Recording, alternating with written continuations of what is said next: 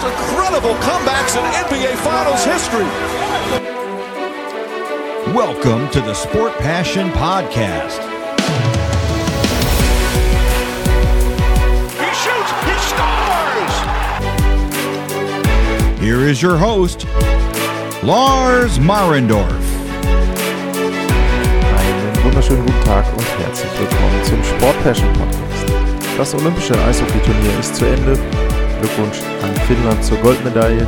Und in der NHL ist es so, dass die Teams sich bei der Anzahl der Spiele langsam angleichen. Das ermöglicht den General Managern zu entscheiden, ist mein Team ein Verkaufsteam, möchte ich mich verstärken, um vielleicht in die Playoffs zu kommen, um da etwas zu erreichen. Das wird eines der Themen heute sein in Richtung Trade Deadline. Welche Teams könnten Verkäufer sein? Welche Teams brauchen vielleicht Spieler? Welche Spieler sind auf dem Markt, könnten gehandelt werden? Wo könnten sie hingehen? Da versuche ich einmal einen ersten Überblick zu geben. Aber es geht los mit den drei Stars der letzten Woche. Und beim ersten Star, da freue ich persönlich mich besonders, den habe ich nämlich in meinem Fantasy-Team drin. Äh, die Rede ist von Elias Lindholm, Elias Lindholm, dem Schweden, dem schwedischen Center der Calgary Flames. Der hat in der letzten Woche in drei Spielen acht Punkte gehabt. Das ist schon mal sehr, sehr gut. Aber was für mich noch besser ist, er hat mittlerweile in acht Spielen hintereinander ein Tor geschossen. Und äh, ja, da freut man sich natürlich drüber, wenn man so einen Spieler bei sich im Fantasy-Team hat. Ein garantiertes Tor pro Spiel ist da nicht so schlecht. Aber er bestätigt auch einen Trend, den ich auch in den letzten Sendungen schon angedeutet hatte mit dem Toffoli-Trade auch. Die Flames sind ein gefährliches Team. Die Flames sind ein Team, das im Moment ins Laufen kommt. Die stehen sehr, sehr gut da, sind immer noch Erster in der Pacific Division. Wenn man jetzt den Blick nach Vegas wieder zurückwirft mit der Stone-Verletzung, die sind schwächer. Robin Lenner nicht ganz gesund. Das heißt also, Platz 1 ist da durchaus möglich für die Calgary Flames und ja, Elias Lindholm ist da einer von den Spielern, der sicherlich damit zu beiträgt. Er ist Center der Top-Reihe vielleicht in der NHL dort. Und ja, also er hat eine sehr, sehr gute Woche gehabt. Auch über den zweiten Spieler, der ausgezeichnet wurde in der letzten Woche, habe ich schon geredet. Ähm, Aaron Eckblatt ähm, von den Florida Panthers. Auch er hat eine gute Woche gehabt. Drei Spiele und ja, hat in jedem Spiel ein Tor und einen Assist gehabt, also auch das was Besonderes. Und ja, die Panthers setzen sich so ein bisschen jetzt ab in der Atlantic Division, haben jetzt fünf Punkte Vorsprung. Und bei ihm ist es auch so, er hat eine Norris Trophy würdige Saison, muss man gucken, wo er dann landet, letzten Endes beim Voting. Ist vielleicht nicht so der ja, fancy Name, aber auf jeden Fall sehr, sehr gute Saison und nach seiner Verletzung auch sehr, sehr wichtig für die Panthers, dass er da gut zurückgekommen ist. Und wie gesagt, er hat auch eine wirklich, wirklich gute Woche gehabt. Der dritte im Bunde, das ist Jake Oettinger von den Dallas Stars. Der Goalie hat zwei seiner drei Spiele gewonnen, Gegentorschnitt von 0,98. Also, ja, das ist schon beeindruckend. Drei Spiele unter einem Tor zu bleiben. Er hat eine Fangquote von 97, über 97 Prozent gehabt und bemerkenswert dabei vor allem der 4-1-Sieg der Stars in Denver. 46 Saves hat er da gehabt, bei 47 Schüssen hat da die Avalanche ein bisschen zur Verzweiflung gebracht.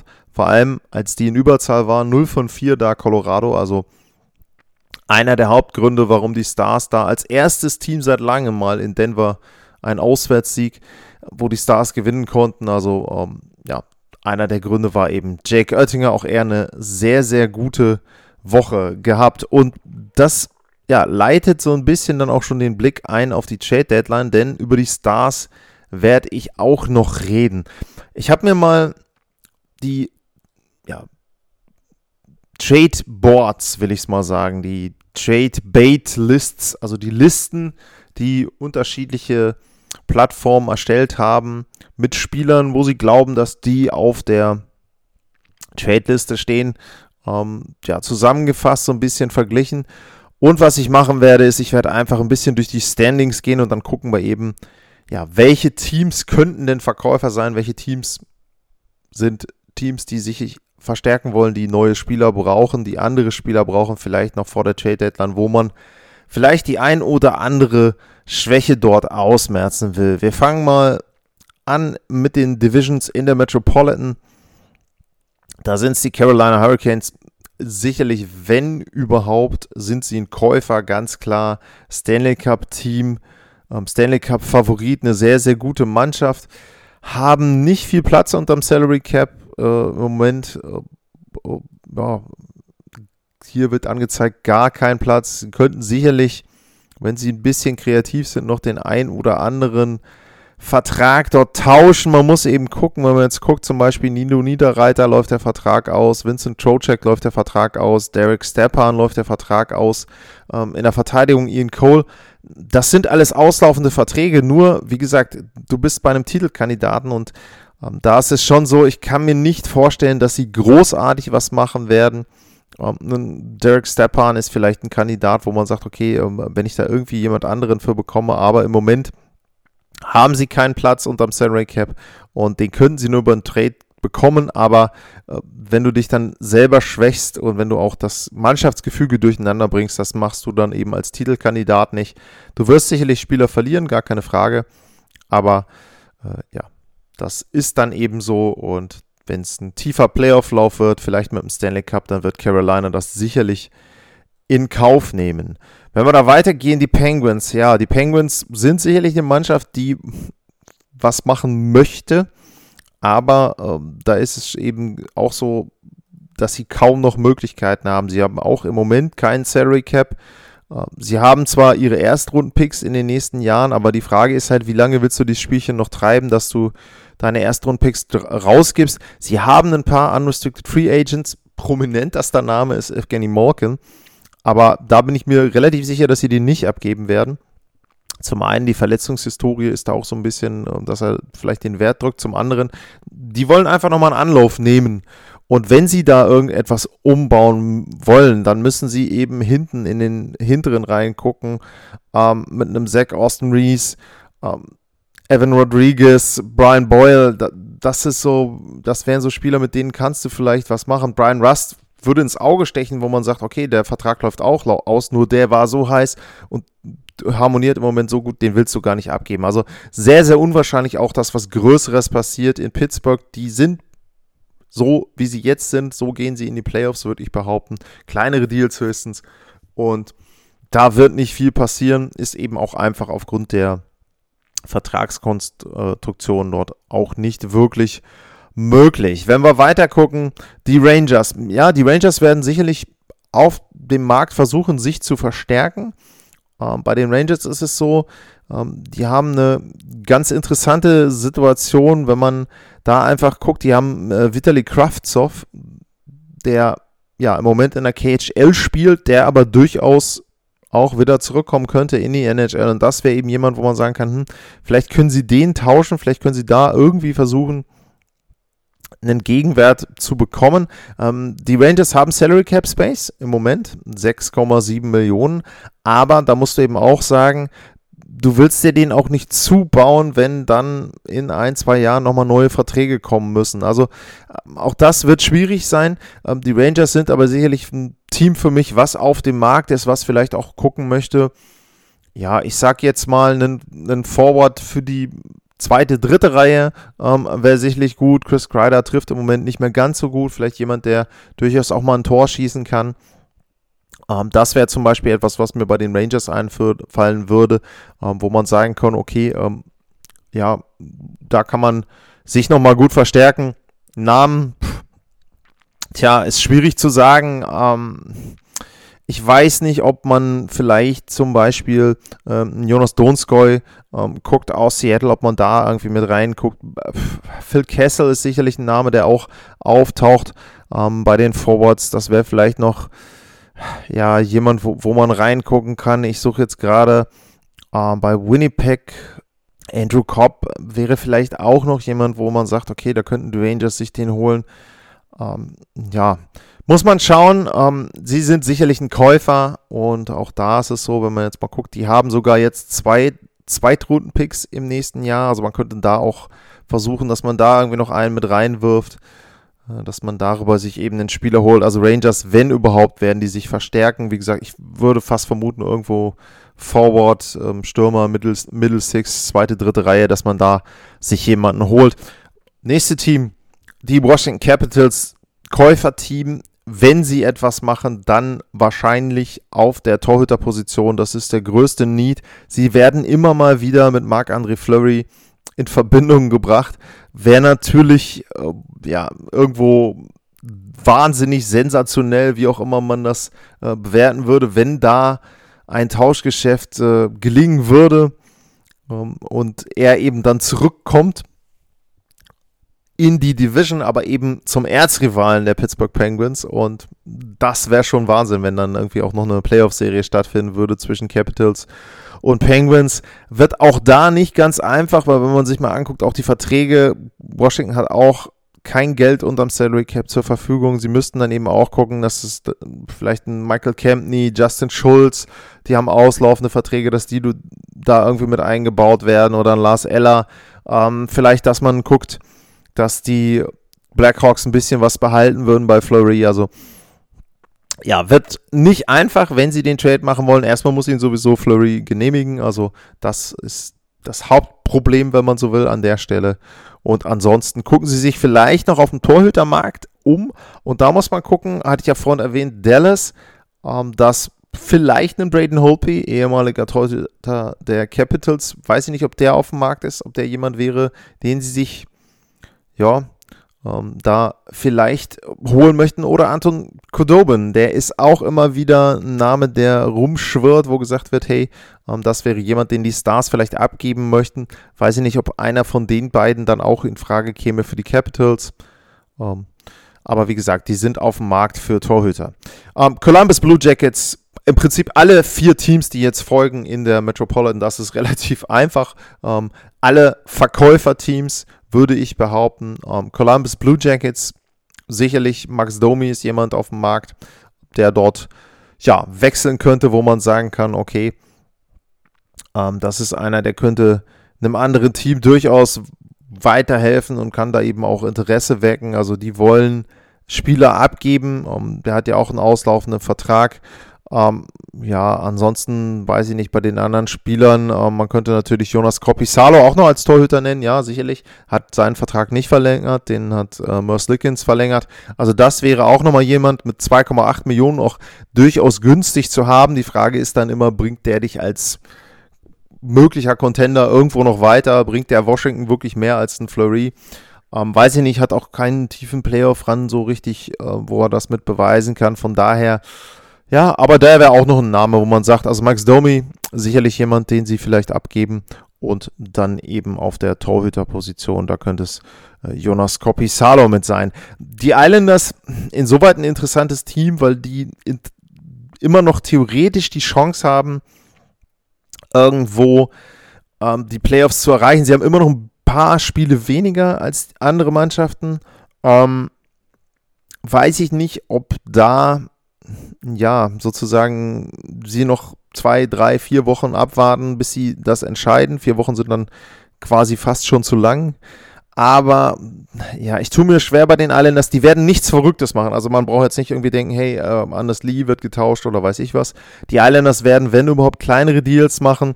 Ähm, Cal Clutterbuck ähm, läuft der Vertrag aus, aber das ist jetzt auch keiner, wo ich sage, hm, hilft der wirklich groß weiter? Ich weiß es nicht. Ähm, interessante Info, Joe Sakic war wohl am Wochenende bei einem Islanders-Spiel in einer ja, Box, in der Pressebox, das kann man da ja auch öfter mal lesen, wer dann da als Gast sozusagen ist. Das find, fand ich auch mal ganz interessant. Bei mir war damals zum Beispiel beim Spiel äh, Vegas Golden Knights gegen die Ottawa, nee, gegen die Winnipeg Jets war ähm, Steve Eiserman, damals General Manager der Tampa Bay Lightning, zu Gast. Das konnte man dann eben, ist ganz schön, kann man in der Übersicht bei den Presse, bei den Presseseats dann sehen. Ähm, also das auch immer mal ganz interessant. Angeblich soll Sekik aber nicht wegen dem Spieler da gewesen sein, was auch immer. Vielleicht hat er sich da ja irgendwo informiert, irgendwas angeguckt. Im Moment ja, Islanders für mich sehr, sehr schwer einzuschätzen. Ähm, tendenziell auch eher ganz kleine Deals und vielleicht auch gar nichts, weil sie sagen, hey, der Kader von uns ist okay. Und so richtige Verträge, die sie jetzt unbedingt loswerden müssen, ähm, haben sie da jetzt im Moment auch nicht. Wenn wir weitergehen in der Division, die Flyers, Verkäuferteam, absolutes Verkäuferteam, ganz, ganz schlechte Saison, furchtbar ähm, für die Flyers, Trainer gewechselt und auch ansonsten sehr, sehr schlecht performt, also ja, und ähm, da ist es eben so, da gibt es natürlich diverse Kandidaten, die gehandelt werden, allen voran Claude Giroux, der soll seine drei Teams genannt haben, zu denen er getauscht werden möchte in der Hauptsache Team Nummer 1 sind die Colorado Avalanche.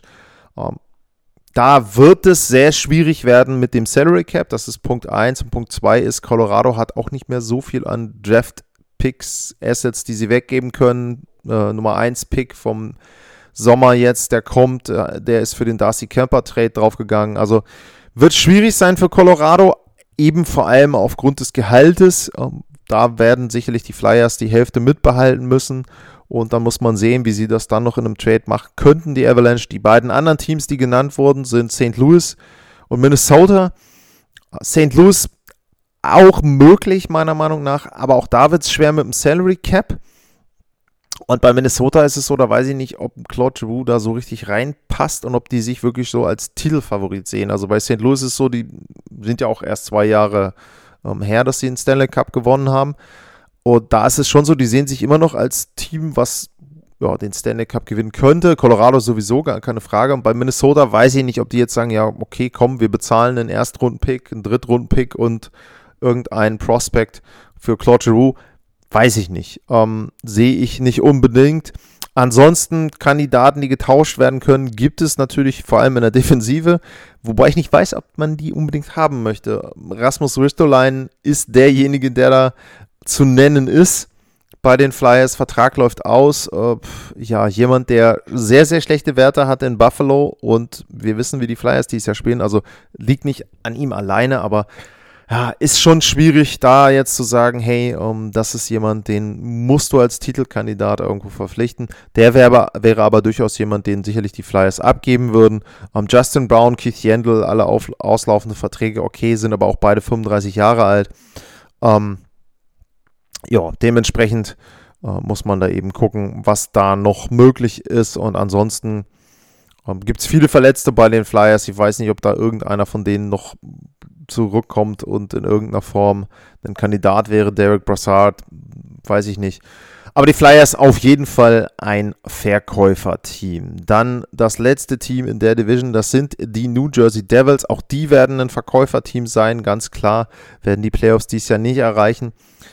Da gibt es einen großen Namen, aber mit einer ja, schlechten jüngeren Vergangenheit, würde ich mal sagen. PK Subban ist auf dem Markt sicherlich, weil der Vertrag ausläuft.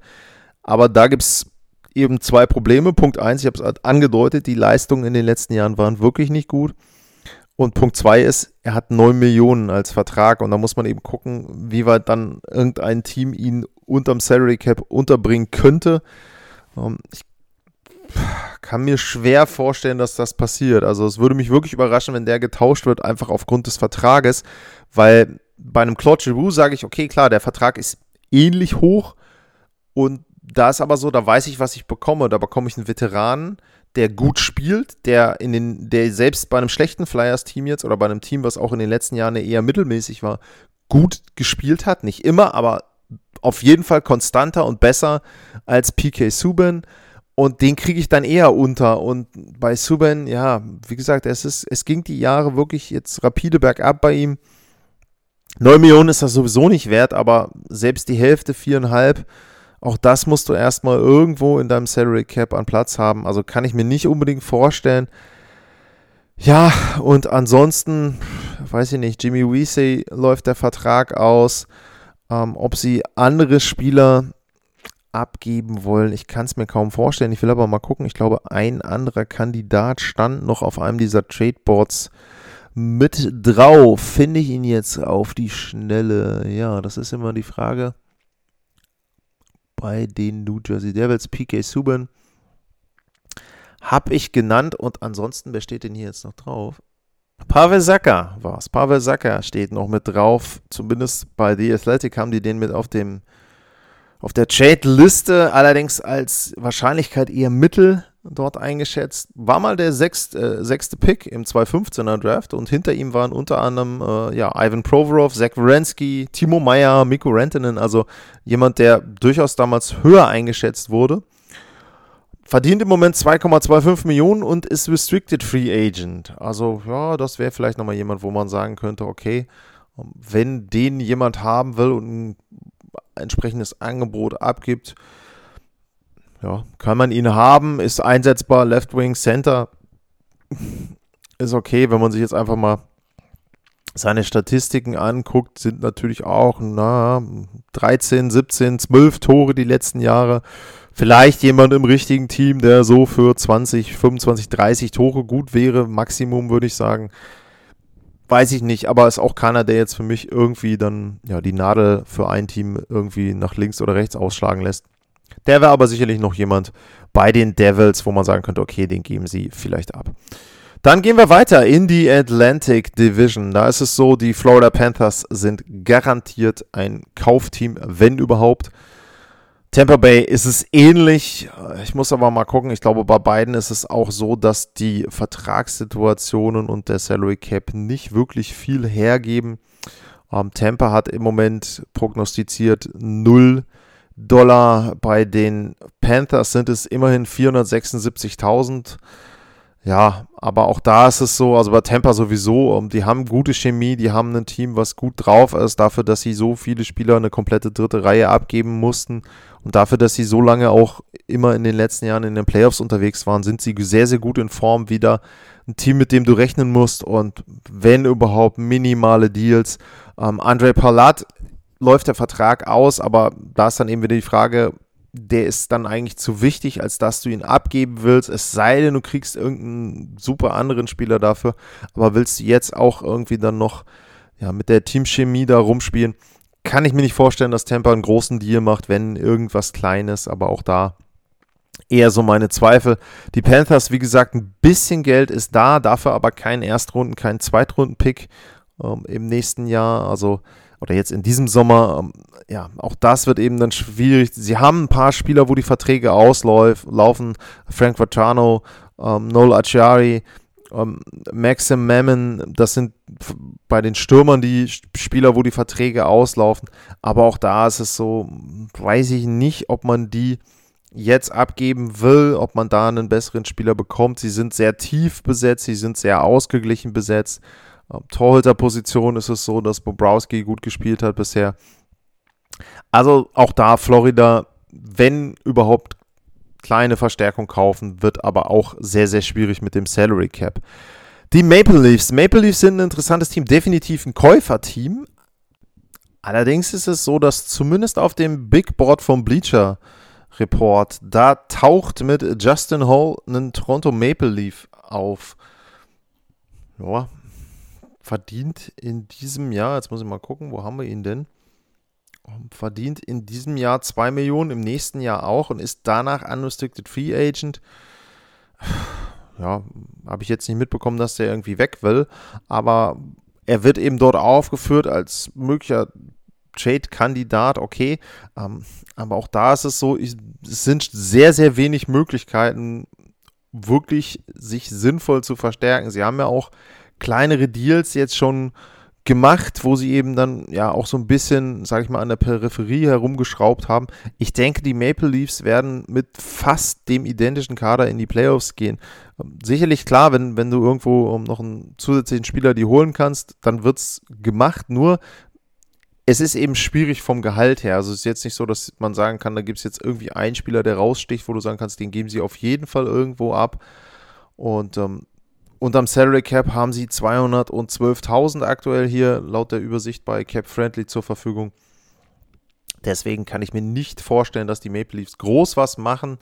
Ähm, wenn dann aber, um sich zu verstärken, um das mal nicht als Käufer auszudrücken, sondern eben definitiv, um sich zu verstärken. Letztes Käuferteam, ich sag's dann mal vorweg, in der Atlantic, das sind die Boston Bruins. Und die Boston Bruins wollen sich verstärken, aber die Boston Bruins haben einen Spieler, und da haben wir jetzt ein bisschen eine andere Situation als bei anderen Mannschaften, der weg will. Und zwar ist es so, dass Jake DeBrusk weg möchte von den Boston Bruins. Er möchte getauscht werden. Er ist im Sommer Restricted Free Agent. Das heißt also, wer auch immer ihn sich holt, hat dann erstmal das Zugriffsrecht für ihn. Und da ist es eben dann so, bei 3,675 Millionen, ja, weiß ich nicht, ob er da so viel mehr dann auf dem Markt bekommt, muss man sehen.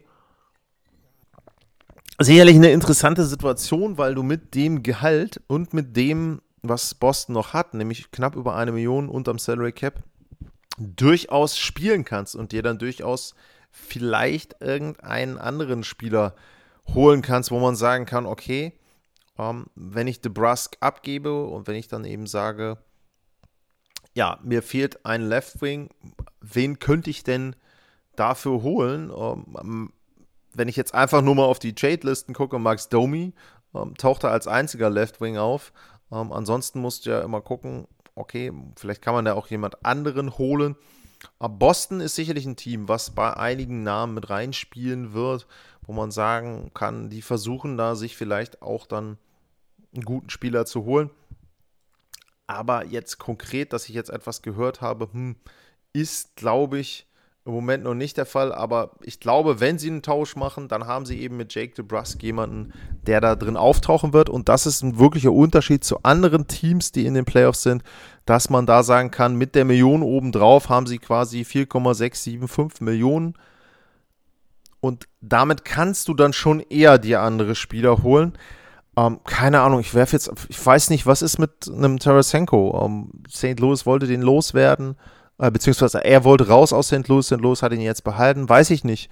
Um, ist das jemand, wo man sagen kann, hey, um, der ja, wäre zu haben, uh, passt vielleicht dann auch vom Gehalt her, wenn man sagt, man, man uh, macht das dann eben als Tauschgeschäft, dass sich das dann da ausgleicht oder ein Teil des Gehalts bleibt irgendwo noch in, in St. Louis für ein Jahr oder so. Also das wäre vielleicht was, so ein großer Knaller-Trade, den ich mir dann vorstellen könnte. Aber Boston wird was machen, definitiv, um sich da zu verstärken. Davon gehe ich aus. Ansonsten habe ich es erwähnt, die vier anderen Teams unten drunter, Detroit, Ottawa, Buffalo und die Canadiens, sind alle Verkäuferteams. Ganz, ganz klar, obwohl es natürlich bei Detroit zum Beispiel vergleichsweise gut gelaufen ist, wenn man jetzt eben dann auf das schaut, was man vielleicht vor der Saison auch erwartet hatte. Sie sind sicherlich besser, aber trotzdem ist es eben so, dass man da erwarten kann, dass die Spieler abgeben. Ein Name, der wirklich immer auftaucht auf allen Boards, ist Nick Leddy äh, bei den Detroit Red Wings. Das wäre sicherlich jemand, der auch einem anderen Team ganz gut zu Gesicht stünde und der sicherlich auch von den Red Wings abgegeben werden soll. Ja, 5,5 Millionen Vertrag läuft aus. Also, das ist sicherlich auch ein Rental-Player. Weiß ich aber nicht, was er wirklich wert ist und was dann wirklich auch der, der Punkt ist, wie er einem Contender weiterhelfen kann. Mark Stahl wäre sicherlich noch jemand, auch ein Verteidiger, wo du sagen kannst, ein Veteran. Auch da läuft der Vertrag aus. Also Detroit hat speziell in der Defensive äh, vier Spieler, wo der Vertrag ausläuft. Danny de Kaiser wäre auch noch einer. Ähm, Troy Stecker, ja, wobei ich nicht weiß, ob man alle dann irgendwie auf den Markt schmeißt und abgeben möchte. Aber das wären sicherlich so die Kandidaten, was die Defensive betrifft. Und in der Offensive, ähm, Wladislav äh, Namestnikov ist auch jemand, wo man sagen kann, der kann abgegeben werden, der kann vielseitig eingesetzt werden. Aber auch da ist eben die Frage, äh, wie wertvoll ist der für ein anderes Team? Aber Detroit wird definitiv verkaufen. Also da ist es sicherlich so, dass die ja da versuchen werden, weitere Draftpicks, weitere Assets zu zu bekommen. Wenn wir weiter runtergehen, die Senators werden auch verkaufen, gezwungenermaßen. Aber bei Ottawa ist es schon so, dass man sagen muss, naja, ähm, wir sind ja eigentlich mit unserem Team ganz zufrieden und würden gerne den nächsten Schritt, die nächste Phase einleiten. Das heißt also, obwohl die viel Cap Space haben und ein paar Spieler, wo man sagt, ja, die könnten sich abgeben, wird es nicht so sein, dass sie große Dinge mach, machen werden. Also äh, Thomas Chabot ähm, wird sicherlich nicht auf dem Markt sein, Nikita Zaitsev nicht. Ähm, dann eben vorne Brady Kitschak, Connor Brown. Das sind sicherlich Spieler, um die sie bauen wollen. Chris Tierney, ähm, Zachary Sanford. auslaufende Verträge, Niklas Paul, ja, auch das sind alles, das sind halt alles kleinere Deals. Also auch da wird es wieder so sein, ähm, kleine Deals, gucken, was da möglich ist. Vielleicht hängt sich Ottawa irgendwo clever in einen der anderen Trades mit rein, weil sie noch 10 Millionen unterm Salary Cap haben. Das heißt also, da könnten sie durchaus versuchen, das irgendwie zu nutzen und zu sagen, okay, komm, äh, wir nehmen irgendeinen Vertrag auf. Gleiches gilt übrigens auch für die Red Wings. Also die haben sogar noch mehr Salary Cap. Das heißt, Ottawa und Detroit tauchen vielleicht in Trades auf, weil sie da ihren Salary Cap nutzen und sich darüber dann irgendwie den einen oder anderen Draft Pick noch erkaufen, sozusagen. Äh, das wird sicherlich etwas sein, wo man die durchaus auch sehen kann. Dann geht es weiter mit den Buffalo Sabres. Toller Saisonstart, aber mittlerweile da angekommen, wo man sie erwartet hat. Die haben auch jede Menge Salary Cap, könnten auch in Trades auftauchen, um da noch ein bisschen Geld aufzunehmen. Die haben schon theoretisch drei Erstrunden-Picks im nächsten Jahr, also da schon einiges möglich. Dann, wenn der Draft kommt und ja, ich weiß nicht, Cody Eakin vielleicht ein Kandidat, wo man sagt, der taucht auf auf einem Trade ähm, Deadboard, wo man eben sagen kann, ähm, das wäre jemand, der woanders hingeht. Ähm, Mark Pissick als, als Verteidiger. Ähm, ja, Robert Hack ähm, wären Namen, die irgendwo mit auftauchen. Natürlich kannst du sagen, ja, Craig Anderson hat auch nur einen auslaufenden Vertrag, kostet nur 750.000, sicherlich richtig, aber ich glaube, das Interesse an Craig Anderson wird nicht so groß sein. Vielleicht nochmal als, weiß ich nicht, Backup-Veteran irgendwo für ein Team ja, Buffalo wird versuchen zu verkaufen, aber auch nicht Kernspieler, also zum Beispiel jemand wie ein Alex Tuck werden sie nicht verkaufen wollen. Jeff Skinner werden sie vielleicht los wollen würden können, wenn sie denn dürften, so ungefähr. Aber das sehe ich auch nicht, dass da ein Team ihn holt, selbst wenn sie da die Hälfte vom Gehalt behalten. Glaube ich nicht, dass der wechseln wird. Also Buffalo auch eher die kleineren Deals. Und letztes Team, ja, die Canadiens aus Montreal. Äh, wer will noch mal, wer hat noch nicht. Also da ist fast alles äh, auf dem Markt, was denn getauscht werden kann. Also alle, die nicht so richtig verletzt sind, äh, die werden sicherlich auf dem Markt sein. Auch die Canadiens haben mittlerweile schon zwei Erstrunden-Picks fürs nächste Jahr.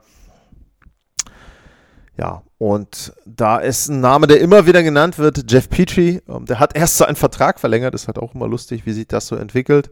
Und kriegt jetzt 6,25 Millionen pro Jahr, 34 Jahre alt. Das heißt also, ja, man muss schon ziemlich Risiko gehen als jemand, als ein Team, dass ich den Spieler holen will, denn mit 34 und noch drei Jahren nach dieser Saison Vertrag weiß ich nicht, wie da so die Leistungsentwicklung ist bei der äh, Formkurve.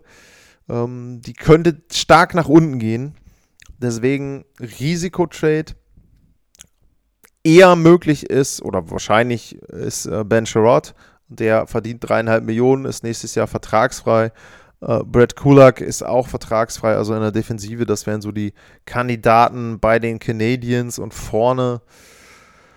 Uh, ich weiß nicht, Paul Byron, ob den jemand haben möchte. Ansonsten die anderen Verträge, Gallagher, Josh Anderson, werden sie sicherlich nicht unbedingt abgeben. Mike Hoffman wäre noch jemand, ja, den habe ich auch gehört. Aber der ist eben auch schon mittlerweile ein Wandervogel.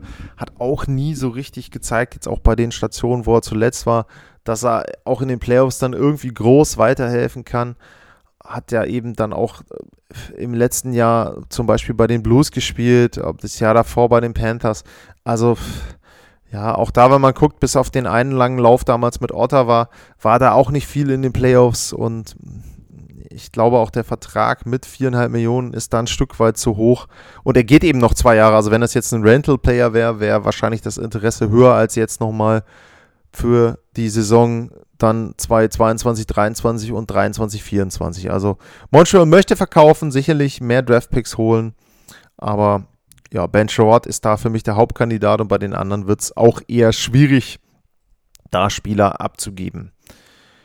Das war's mit der Eastern Conference zur Trade Deadline. Dann mache ich einen kurzen Break und dann komme ich gleich zurück mit der Western Conference.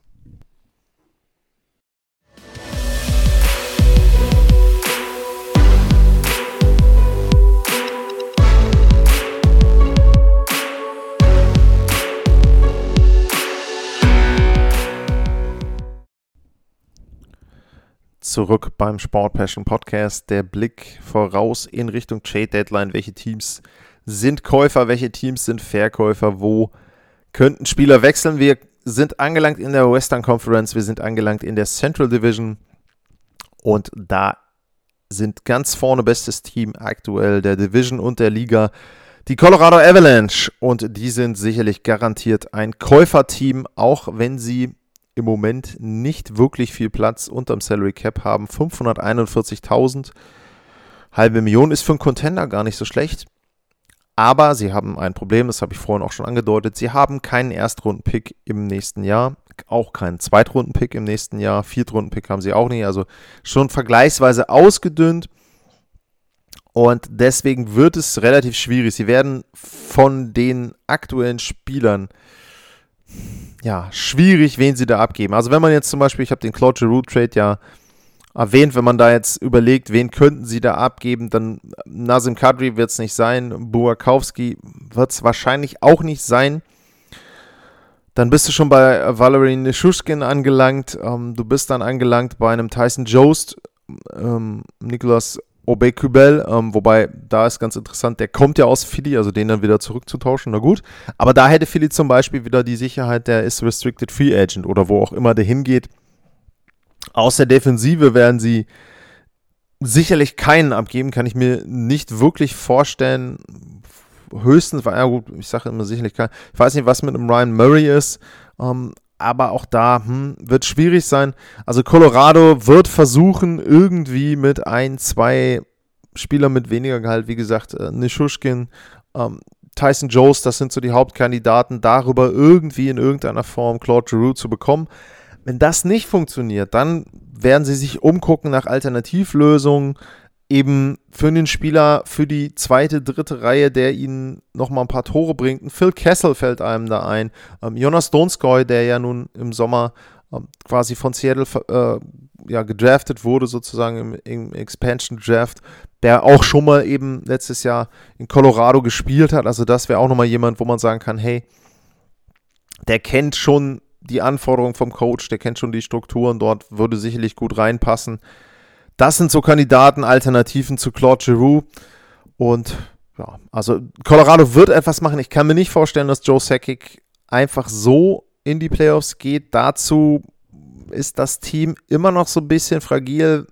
Klar, es ist äh, Meckern auf sehr hohem Niveau, aber man hat zum Beispiel gesehen, finde ich, im Spiel jetzt, wenn man gegen Vegas das Spiel gesehen hat, wenn man das Spiel gegen Boston gesehen hat, sind immer nur kleine Spiele. Gegen Vegas haben sie gewonnen, aber gegen Boston zum Beispiel war wieder ja, eklatant zu sehen. Die erste Reihe war nicht schlecht, aber dahinter kam gar nichts und dann passiert eben das, was letztes Jahr gegen Vegas passiert ist. Dann verlierst du dein, deine Serie, verlierst du ähm, erst das Spiel, dann die Serie und wie gesagt, also ich kann mir nicht vorstellen, dass Joe Sakic ohne Verstärkung in die Playoffs geht. Deswegen Colorado sicherlich ein Käuferteam. Kandidaten habe ich ein paar genannt und die werden versuchen, da auf jeden Fall einen neuen Spieler oder andere Spieler dann eben auch entsprechend zu bekommen. Nächstes Team sind die St. Louis Blues.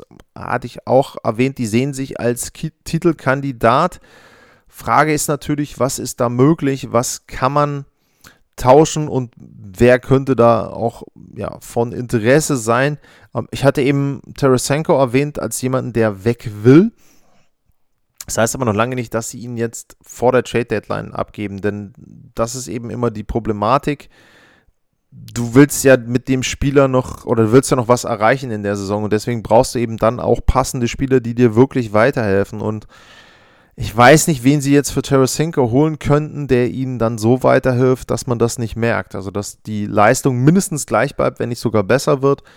Ähm, wird schwierig. Ähm, David Perron ist jemand, der, da läuft der Vertrag aus, aber auch bei den Blues ist es eben so, gewachsenes Team, gute Strukturen drin. Da kann ich mir schwer vorstellen, dass man da wirklich irgendwie ein größeres Stück, einen größeren Spieler rausreißt.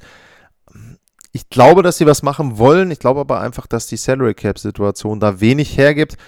Ich hatte auch erwähnt, Claude Giroux. Da wird es dann wahrscheinlich so sein, dass vielleicht doch ein Tarasenko damit rein muss in so einen Trade, um den überhaupt hinzubekommen. Denn äh, wenn man das eben vergleicht mit Colorado, dann ist es so, bei St. Louis gibt es ja, bei den Forwards äh, nur zwei auslaufende Verträge. Tyler Bozek, der verdient immer 750.000, das passt nicht. Und David Perron, oh, weiß ich nicht, ob das dann derjenige ist, der dann rausgeht, zum Beispiel für einen Claude Giroux. Ja, auch das wird sehr interessant sein zu sehen, was, was die Blues da machen. Dahinter Minnesota, sicherlich ein Käuferteam, auch ein sehr interessantes Team, finde ich, weil sie ein bisschen an einer anderen Stelle noch stehen als zum Beispiel Colorado und St. Louis, die ja wirklich klare Titelfavoriten sind. Minnesota spielt sehr, sehr gut. Ich glaube aber, dass sie vielleicht ein Jahr, ein, zwei Jahre vor ihrem eigentlichen Peak sind. Also, dass das noch ein bisschen dauert, bis sie wirklich die ja, Playoffs dominieren können und einen Stanley Cup gewinnen können. Minnesota hat 2,3 Millionen unterm Salary Cap. Das heißt, die hätten sogar ein bisschen Verhandlungsmasse. Sie haben einen Kevin Fiala, der Restricted Free Agent ist. Auch das ist etwas, wo man vielleicht in irgendeiner Form einen Deal einfädeln könnte. Giroux stand mit drauf. Also ich glaube, denen würde das wesentlich leichter fallen, wenn sie den Trade mit Philly eintüten würden. Sie haben einen Alex Goligowski. Ähm, wenn du jetzt guckst auf die Defensive, 5 Millionen pro Jahr, ist danach Unrestricted Free Agent. Den könnte man reinpacken, aber dann hast du wieder eine Lücke in deiner Defensive. Also ja, aber ich glaube, dass Minnesota durchaus in der Lage ist zu überraschen, dass sie durchaus in irgendeinem Trade und bei irgendeinem Spieler auftauchen könnten, wo man gar nicht so dran denkt am Anfang, wo man denk, äh, ja, vermuten würde, Mensch, ähm, Minnesota ist da gar nicht so mit dabei, aber in dem Fall, die wären sicherlich eine Mannschaft, wo man sagen kann, die könnten überraschen und vielleicht einen Deal einfädeln, der dann nicht vorher auf irgendeinem Trade-Board stand. Dann geht's weiter mit dem nächsten Team, die Dallas, nee, die Nashville Predators. Nashville, auch interessantes Team, auch ein Team, wo man vorher gedacht hat, Mensch, gar nicht ein Playoff-Kandidat, die werden wahrscheinlich irgendwie wieder so Platz 5, 6, 7 in der Division einlaufen. Bisher sind sie eindeutig ein Playoff-Kandidat. Sie haben immer noch ein bisschen Spielraum vor den Dallas Stars, aber nicht mehr viel. Sechs Punkte Vorsprung, nur noch, und Dallas hat zwei Spiele Rückstand, also wenn die die gewinnen, sind es noch zwei Punkte dann bis zu den Stars. Also Nashville in den letzten Wochen haben auch viermal hintereinander verloren zwischendurch. Nicht so gut drauf gewesen. Interessantes Team, weil sie sehr viel Salary Cap Space haben. Sie haben 10,5 Millionen an Salary Cap Space. Und sie haben mit Philipp Forsberg einen sehr interessanten Spieler, dessen Vertrag ausläuft. So und da ist es wirklich so, ähm, was machen sie? Und die Frage kam auch schon mal in dieser Saison zu Philipp Forsberg. Ich kann mir schwer vorstellen, dass sie ihn abgeben, weil in Nashville es, glaube ich, wichtiger ist, die Playoffs zu erreichen, die Einnahmen da mitzunehmen und dann zu gucken, okay, kriegen wir ihn im Sommer vielleicht doch unter, unter Vertrag genommen, anstatt zu sagen, nee, komm, ähm, ist uns jetzt egal, wir wollen auf jeden Fall einen Gegenwert für ihn haben und nehmen dann auch in Kauf, wenn wir ihn abgeben, dass wir so schlecht sind, dass wir die Playoffs verpassen. Also ich glaube, Forsberg bleibt. Ich glaube aber trotzdem, dass sie einen Deal machen werden, der vielleicht auch gar nicht so klein ist, wo sie nämlich versuchen, vielleicht jemanden zu bekommen, der dann danach für Forsberg bleiben kann in Nashville. Das ist ja auch immer für kleinere Teams vielleicht ganz, ganz sinnvoll, dass man sich dann eben über einen Trade-Spieler holt. Und äh, wer das ist, kann ich leider nicht sagen im Moment. Ich glaube aber wirklich, dass Nashville da durchaus auftauchen könnte auf den Trades. Wie gesagt, die haben viel, viel Geld unterm Salary Cap, 10,5 Millionen.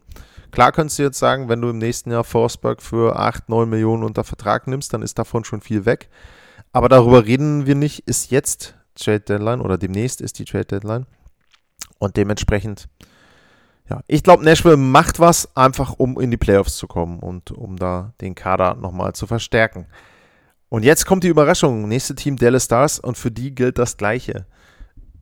Vielleicht nicht, dass sie sich jemanden holen, aber ich halte es für sehr unwahrscheinlich nach den letzten Aussagen und Gerüchten aus Dallas, dass die Stars wirklich so viele Spieler abgeben, wie das noch vor zwei, drei Wochen geflüstert wurde. Da war zum Beispiel die Rede von einem Joe Pawelski. Und da ist es wohl mittlerweile so, dass die Stars versuchen, dem eine Vertragsverlängerung oder sie bieten ihm wohl eine Vertragsverlängerung an und wollen, dass er demnächst unterschreibt. Das heißt also, der wäre vom Markt. Dann ist John Klingberg sicherlich jemand, der auf dem Markt ist, theoretisch, weil der Vertrag ausläuft und weil er für das, was er bietet, durchaus unterbezahlt ist. Aber auch da ist die Frage, gibt Dallas den ab und sagt dann, na komm, wir verzichten auf die Playoffs? Hm.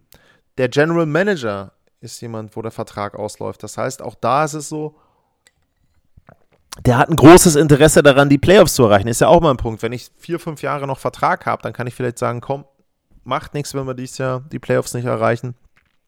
Ich habe ja noch Vertrag, ich bin relativ sicher, ich hole lieber ein, zwei Draft-Picks oder Prospects, die mir dann in zwei, drei Jahren weiterhelfen, wo ich dann sagen kann, hier, pass mal auf, wir haben zwar einmal die Playoffs verpasst, aber jetzt sind wir sehr gut aufgestellt.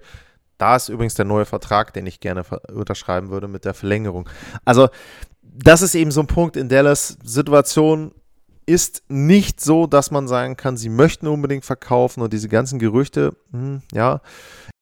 Die eine Position in Dallas, auf der sicherlich etwas passieren kann, das ist die Torhüter-Position.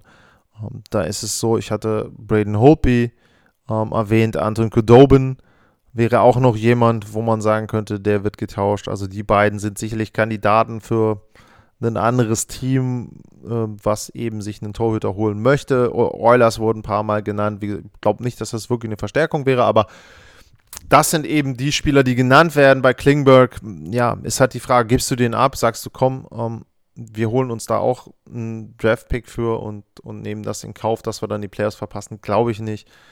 Also da, ja, Michael Raffel, Michael Raffel, der, der Österreicher, der könnte, da könnte ich sagen, okay, so ein kleiner Vertrag, vielleicht ein kleiner Deal da wird das gemacht. Aber auch das wird wieder schwierig, denn auch Dallas ist bei 0 Dollar unterm Salary Cap. Also auch da wird nicht so viel möglich sein, wenn man nicht wirklich Spieler rausgibt.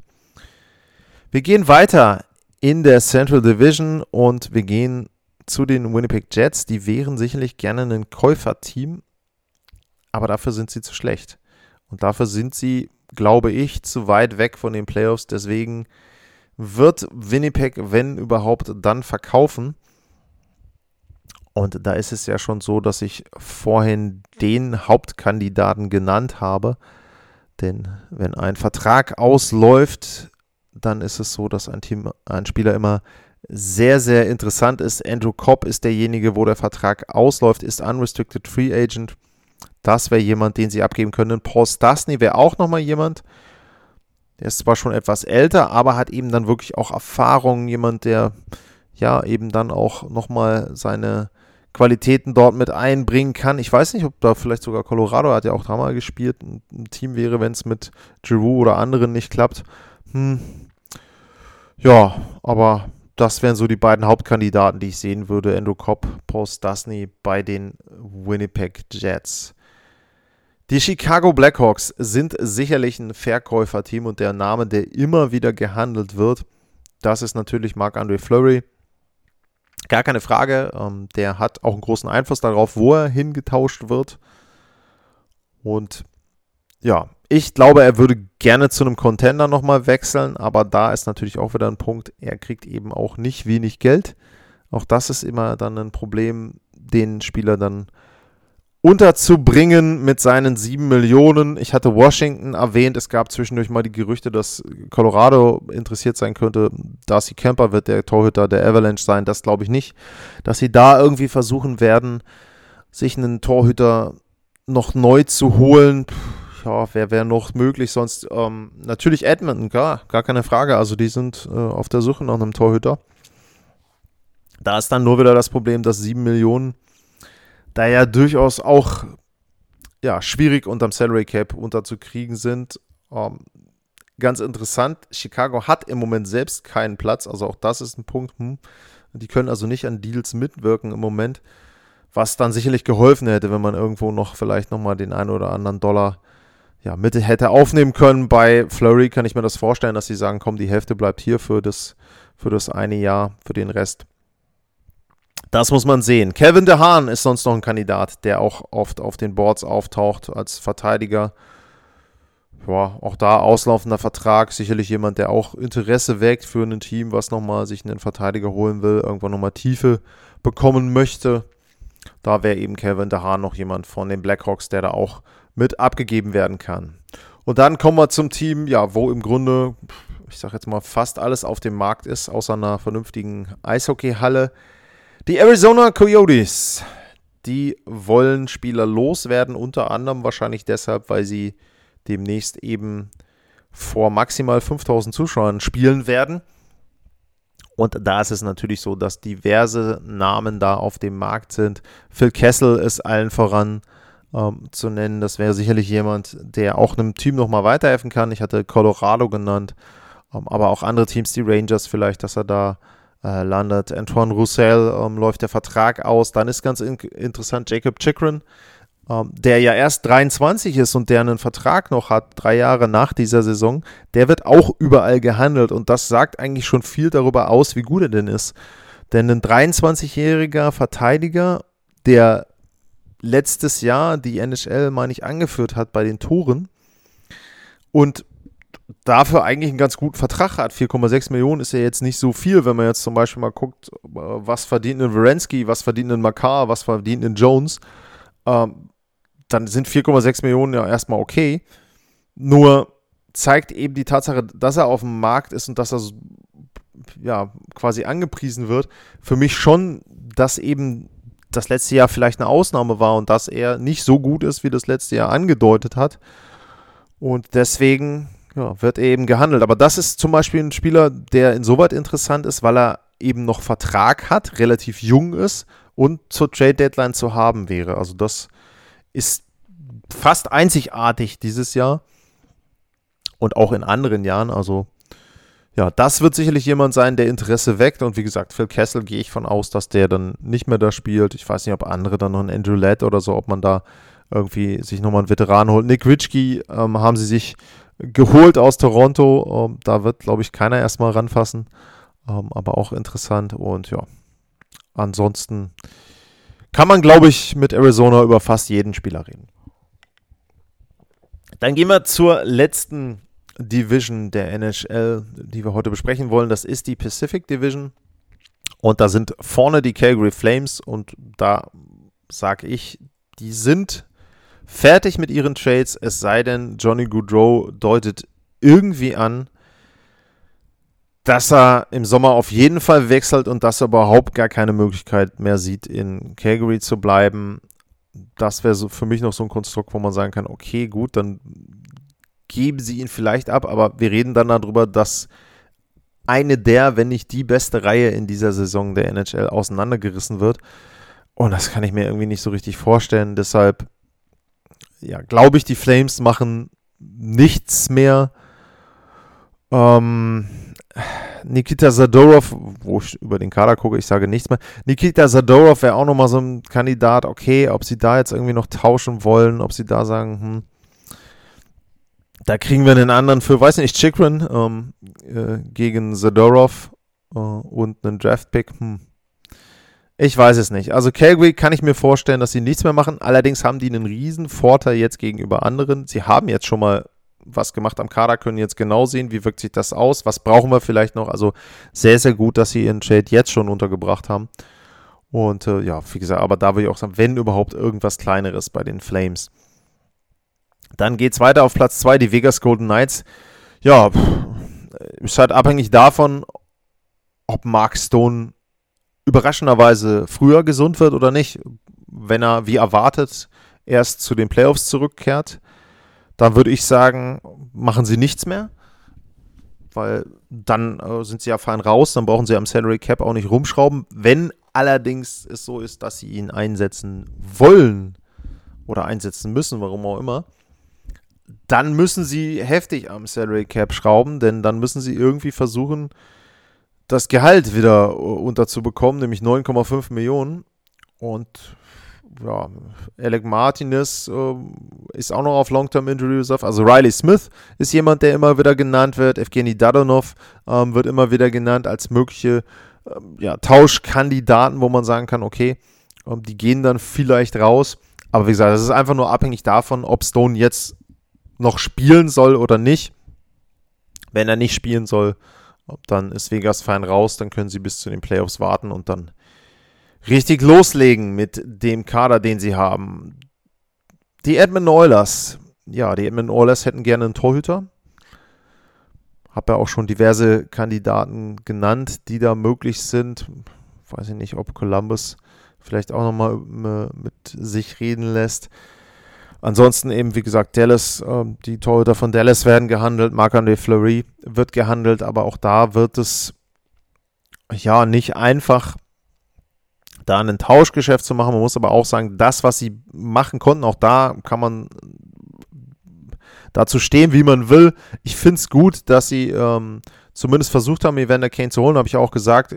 Risiko ist ja relativ gering. Wenn es nicht funktioniert, ist er im Sommer weg. Wenn es funktioniert, super. Ähm, auch der Trainerwechsel ist ja etwas, wo du sagen kannst, okay, ich habe erstmal ohne einen Shade etwas gemacht. Das heißt also, ähm, ich konnte eben entsprechend da gucken, ja, welche Spieler passen denn vielleicht auch zu dem Trainer? Welche Spieler brauchten vielleicht einfach nur einen Trainerwechsel, ein bisschen Philosophie wechseln, eine andere Stimme im Lockerroom? Ja, und ansonsten muss man gucken, wen sie abgeben könnten. Ähm, sicherlich Miko Koskinen würden sie gerne abgeben, wenn man jetzt zum Beispiel dann den Trade mit Flory guckt, was weiß ich, Chicago behält die Hälfte vom Gehalt von äh, Flory oder so, dass das Koskinen drunter passt unter den Salary Cap und Edmonton gibt halt den Erstrunden-Pick noch mit dazu, irgendwie sowas. Das kann ich mir vorstellen, dass das geht. Ohne Torhüter, glaube ich, hat Edmonton übrigens keinerlei Chance auf irgendeine Art tiefen Playoff-Lauf. Wenn man eben dann auch sieht, gegen wen sie aktuell spielen würden. Also Calgary ist sehr, sehr gut drauf und ansonsten wären es vielleicht die Vegas Golden Knights. Wird sehr schwierig für Edmonton da ohne gut, guten Torhüter. Das wäre übrigens natürlich auch wieder ein super Twist ähm, hat er vorhin drüber geredet, Marc-André Fleury nach Washington, Marc-André Fleury nach Edmonton und dann in der ersten Runde gegen Vegas hätte natürlich auch was. Also das ist auch, das wäre, das würde ich mir gerne angucken. Also das wäre sehr, sehr interessant. Dann geht's weiter. Die Los Angeles Kings. Ja. Anaheim Ducks. Ja. Äh, beide schwer einzuschätzen. Die packe ich jetzt mal so fast zusammen also beides eher Verkäuferteams, vor allem Anaheim, weil sie halt einfach noch an der Stelle sind in ihrer Entwicklung, wo sie nicht titelreif sind und ähm, letzten Endes ist es, glaube ich, auch da nicht so wichtig, in die Playoffs zu kommen. Ähm, LA hat eine Million unterm Salary Cap. Hat Spieler, ja, Dustin Brown werden sie nicht tauschen. Ähm, Andreas Athanasiou wäre vielleicht jemand, wo man sagen kann, der kann abgegeben werden. Oli Mata, ja, das wären so die beiden Kandidaten vielleicht. Ansonsten, also wenn, dann verkaufen, würde ich sagen, bei den Los Angeles Kings. Ähm, bei den Anaheim Ducks, da ist tatsächlich wieder ein bisschen schwieriger, weil ich glaube, die werten es höher, in die Playoffs zu kommen.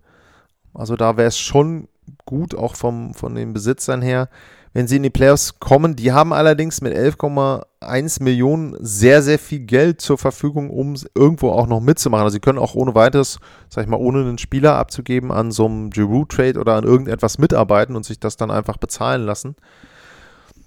Und äh, ansonsten haben sie aber auch ein paar interessante Spieler, die abgegeben werden könnten. Äh, Ricard Raquel ist da zu nennen. Äh, Hampus Lindholm ist zu nennen. Also die beiden sind so die beiden größeren Kandidaten, die man wirklich da auflisten muss. Und das wären zwei, ja, wo man wirklich sagen kann, die könnten auch nochmal weiterhelfen. Also äh, wenn du Lindholm äh, bekommen könntest als Verteidiger nochmal als Unterstützung, ja, warum nicht? Ähm, Raquel ist auch jemand, der kann dir Tore schießen. Also auch das, weiß ich nicht, vielleicht ein Kandidat dann auch für ein Team, wie gesagt, wie die Fs, wenn, wenn Giroud Trade nicht klappt, wenn Don't Score Trade nicht klappt. Das wären auch, oder das wäre auch ein Spieler, der damit reinspielen könnte. Ryan Getzlaff ist auch vertragsfrei, aber solange Ryan Getzlaff nicht sagt, er möchte irgendwo anders hin, geht er nirgendwo anders hin. Also das ist die gleiche Geschichte, die hatten wir letztes Jahr schon zur Trade Deadline. Wenn er nicht weg will aus Anaheim, geht er nicht weg und die Anzeichen waren, dass er sich sehr wohlfühlt dort noch und einfach dort auch bleiben möchte. Die Vancouver Canucks, ja, stark abgekühlt, nachdem sie sehr heiß gelaufen sind, nachdem Bruce Boudreau da war. Auch ein Verkäuferteam für mich, weil auch die Playoffs mittlerweile eher unrealistisch werden. Und da muss man eben dann auch sagen, Frage ist ja auch, möchtest du in die Playoffs kommen und dann von äh, Calgary oder von Vegas irgendwie vermöbelt werden? Hm. Canucks dann eher ein Verkäuferteam. JT Miller wird immer mal wieder gehandelt. Auch das ist natürlich abhängig davon, wie ist die Zielsetzung. Also möchte ich in die Playoffs unbedingt reinkommen, dann gebe ich den natürlich nicht ab. sage ich, ist es mir egal, dann ist es schon so, dass man sagen kann, okay, komm, ähm, wenn da ein gutes Angebot kommt, dann geben wir den eben ab. Also ja, äh, ist da eben einfach die Frage, was denn die Vancouver Canucks machen möchten. Wenn wir auf den Salary Cap gucken, 0 Dollar stehen da im Moment zur Verfügung. Hm. Naja, gut. Ähm, ein weiterer Kandidat wäre natürlich Brooke Besser. Ähm, ist so ein bisschen Honeymoon is over, sage ich jetzt mal irgendwie. Also, das ist auch so, dass er nicht mehr so hoch eingeschätzt wird wie vielleicht noch vor ein oder zwei Jahren. Wäre Restricted Free Agent, also da hätte das Team, was ihn aufnimmt, auch nochmal eine gewisse Sicherheit. Ja, das wäre auch ein, ein Spieler, wo man sagen kann, den, den kann sich vielleicht ein Contender holen, aber da wird der Preis nicht, auch nicht so klein sein. Ähm, denn wie gesagt, du hast zwar keine Vertragslaufzeit, aber zumindest die Sicherheit, dass du den Spieler, wenn du den möchtest, dann im Sommer weiter verpflichten kannst. Ja, ansonsten, wenn ich mal durchgucke, Jaroslav Verlag wäre noch ein Kandidat, der gehen kann, der irgendwo anders als Backup vielleicht hingetauscht wird. Das wäre auch nochmal jemand, wo man sagen kann, da könnten die Canucks aktiv sein.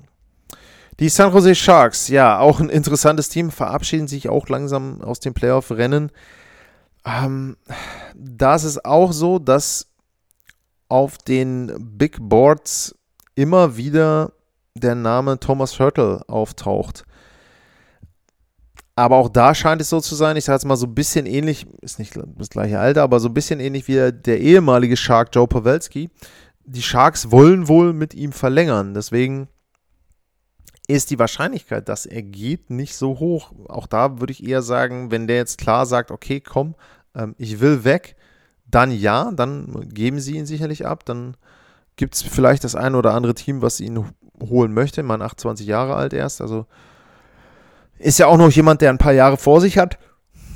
Aber ja, ansonsten Ryan de Single, Andrew Cogliano, ja, wären Spieler, die getauscht werden können. Aber wie gesagt, keine, keine größeren Namen, ähm, außer eben Hurtle, glaube ich nicht, dass da größere Namen dann von San Jose auf den Markt geschmissen werden. Die Sharks waren letztes Jahr schon aktiv, teilweise in Trades, was den Salary Cap betrifft. Dieses Jahr haben sie 5 Millionen, nicht ganz so viel.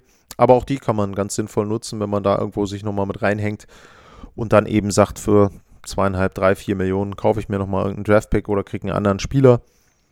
Ja, das kann ich mir vorstellen, dass sie zumindest in einem Trade auftauchen und ansonsten, wie gesagt, Turtle ist der größte Name, der gehandelt wird.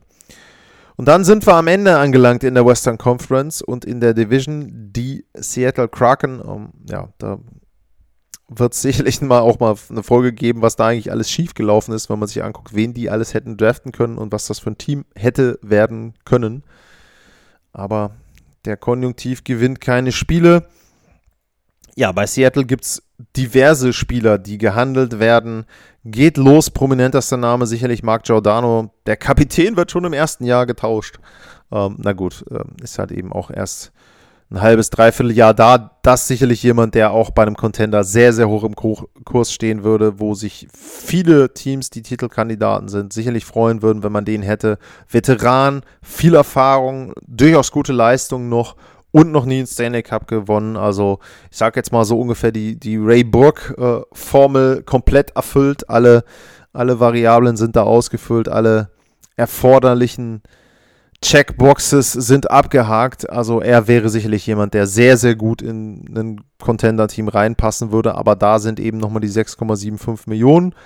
Schwierig. Ähm, Seattle selber hat übrigens nur, muss man ja eigentlich sagen, 7,1 Millionen. Die wollten ja viel mit Salary Cap handeln, also nur 7,1 Millionen. Ja, ansonsten Kalle Jankrock ähm, ist immer wieder jemand, der auftaucht als Name. Markus Johansson ist ein Name, der auftaucht. Ähm, Jonas Donskoy habe ich gesagt, da wäre zum Beispiel übrigens der Vorteil, der hat ein Jahr Vertrag dahinter noch. Also das ist natürlich etwas, wo man sagen kann, okay, Mensch, ähm, den hole ich mir für zwei Läufe und mit 3,9 Millionen ja, sag ich mal, es ist okay. Es fällt natürlich schwer, die Leistung jetzt zu beurteilen, weil die Spieler jetzt eben in, in Seattle waren. Donskoy Maximum waren 17 Tore in 51 Spielen in Colorado. Also bei einem Team, was offensiv spielt, ähm, kann er durchaus auch in Richtung, sagen wir mal, 25 Tore, vielleicht sogar 30 Tore gucken. Das wäre sicherlich jemand, der helfen könnte. Hatte auch dann fünf Punkte in zehn Spielen für Colorado. Ähm, das Jahr davor 6 in 9. Also auch jemand, der dir in den Playoffs weiterhelfen kann, hatte bei dem Lauf der Sharks damals ins Stanley Cup Finale auch 12 Punkte in 24 Spielen. Also das ist schon jemand, der auch eben bei einem Titelkandidaten Tiefe geben kann, Scoring geben kann in der zweiten, dritten Reihe, den sehe ich auf jeden Fall auf dem Weg. Also es würde mich überraschen und es würde mich sowieso überraschen, wenn Seattle nicht versucht, im Prinzip fast alle Spieler zu tauschen. Ich sage es jetzt mal hart, wenn sie könnten, würden sie wahrscheinlich auch Philipp Grubauer abgeben. Ähm, den wird nur im Moment keiner haben wollen. Und äh, ja, ansonsten, also wie gesagt, alle anderen Spieler sind, glaube ich, verfügbar. Wer immer da äh, anklopft, wird sicherlich offene Ohren finden, offene Türen äh, einrennen in Seattle. Ja, sehr enttäuschende Saison, muss man da sagen. Das war ein erster großer Überblick über die Teams, die Verkäufer sind, die Teams, die Käufer sind, über ein paar Spielernamen, die ich genannt habe. Und es wird sich hoffentlich gut entwickeln in den nächsten Wochen in der NHL. Ich möchte allerdings nicht so eine Trade-Deadline haben wie bei der NBA. Das wird auch nicht stattfinden, ganz klar wegen unterschiedlicher Salary Caps. Ähm, das fand ich da irgendwie sehr furchtbar, weil mittlerweile Spieler in zwei, drei Jahren das dritte, vierte Team haben. Ähm, da muss ich ganz ehrlich sagen, da verliere ich dann irgendwann die Orientierung. Und so ein bisschen Kontinuität finde ich ja auch gut. Trotzdem wäre es schön, wenn der ein oder andere große Name den Verein wechselt, einfach um sie auch in den Playoffs zu sehen. Also wenn man jetzt eben Giroux, egal wo er denn hingeht, er spielt halt mit Philly garantiert keine Playoffs. Wäre eben schön, wenn man ihn irgendwo anders sieht. Mark Giordano wäre schön, wenn man ihn irgendwo anders sieht. Flurry wäre toll, wenn der irgendwo anders. Ich meine, ich habe die beiden Storylines gesagt. Washington oder Vegas, hey, das wäre doch genial, egal wo er auftaucht. Um, ähm, und dann, oder ich spinne es jetzt mal weiter, er geht nach Washington, die erreichen wieder das Stanley Cup-Finale gegen Vegas. Hey, wer will das nicht sehen? Ne? Das wäre ja wohl äh, super Story rund ums Stanley Cup-Finale. Wir warten mal ab, was passieren wird vor der NHL Trade Deadline. Das war meine erste Einschätzung. Wie immer, ich freue mich über Feedback, ich freue mich über Fragen, ich freue mich über eure Ideen, Vorschläge, wenn ihr Trades habt, was ich davon halten würde, welche Spieler irgendwo gut reinpassen oder auch nicht. Ansonsten gilt natürlich wie immer, abonniert den Podcast, bewertet ihn, egal wo ihr es könnt und ja, hilft damit eben die Reichweite zu steigern. Kontakte info at sportpassion.de Lars unterstrich Mar bei Twitter, also at Lars unterstrich Mar bei Twitter. Und ansonsten gilt wie immer, bleibt gesund und vielen Dank fürs Zuhören. Bis zur nächsten Woche. Ciao.